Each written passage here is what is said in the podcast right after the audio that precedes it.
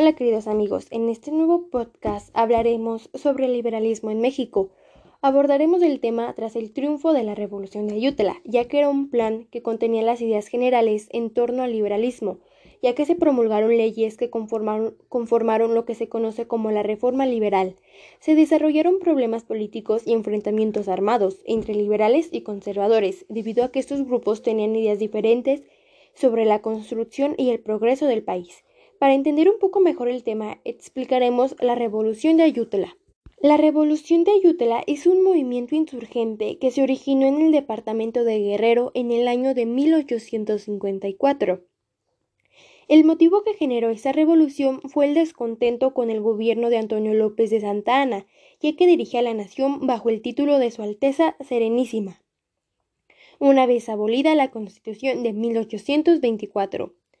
Del gobierno de Santa Ana, lo que más se destacó sin duda alguna fue la gran corrupción que se desarrolló, ya que no existía ningún control ni claridad de los fondos. Y sin duda alguna esto iba a provocar descontentos.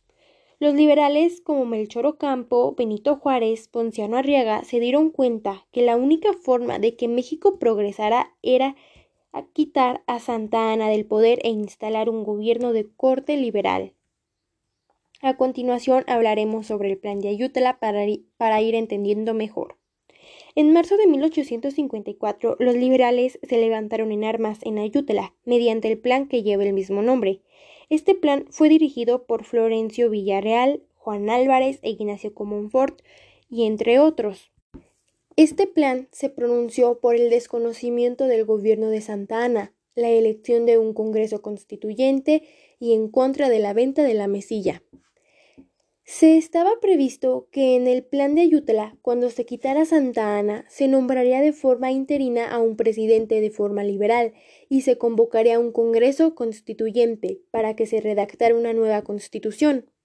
Después de estas declaraciones, el movimiento se escuchó en distintos estados de México y esto desencadenaría una guerra civil. Al enterarse de esto, Santa Ana salió a combatir, pero fracasó, y en 1855 sale del país rumbo a La Habana. Cabe mencionar que la revolución de Ayutla es la primera revolución ideológica en México. Continuando con el tema, Juan Álvarez fue elegido como presidente provisional y entre su gabinete se encontró Ignacio Comonfort, Melchor Ocampo, Guillermo Prieto y Benito Juárez se, proclamaron leyes perdón, para afectar a la Iglesia y al ejército, entre las cuales estaba la Ley Juárez, que suprimía los fueros eclesiásticos y militares.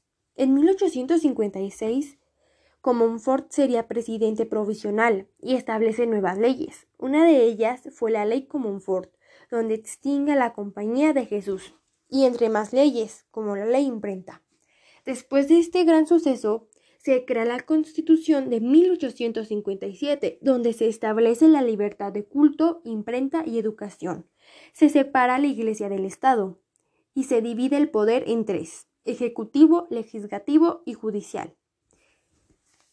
Después de estos acontecimientos, Zuloaga lanza el plan de Tacubaya, donde desconoce la Constitución y las leyes de Juárez y Lerdo. Comonfort renuncia a la presidencia y huye a los Estados Unidos, quedando Benito Juárez como presidente. Juárez establece su gobierno en Veracruz y Zuloaga establece su gobierno en la capital. Este periodo se conoce como la Guerra de los Tres Años o Guerra de Reforma. En el periodo de 1858 y 1860, México tiene dos gobiernos, uno de Benito Juárez y otro de Zuloaga. Benito Juárez expidió las leyes de reforma, esto trajo, esto trajo consigo tratados por parte de los dos gobiernos. Por parte de los liberales, el tratado de McLean Ocampo. De, por parte de los conservadores, el tratado de Monalmonte. El 22 de diciembre de 1860, los liberales vencen a los conservadores. Y en enero de 1861, Juárez establece su gobierno en la Ciudad de México.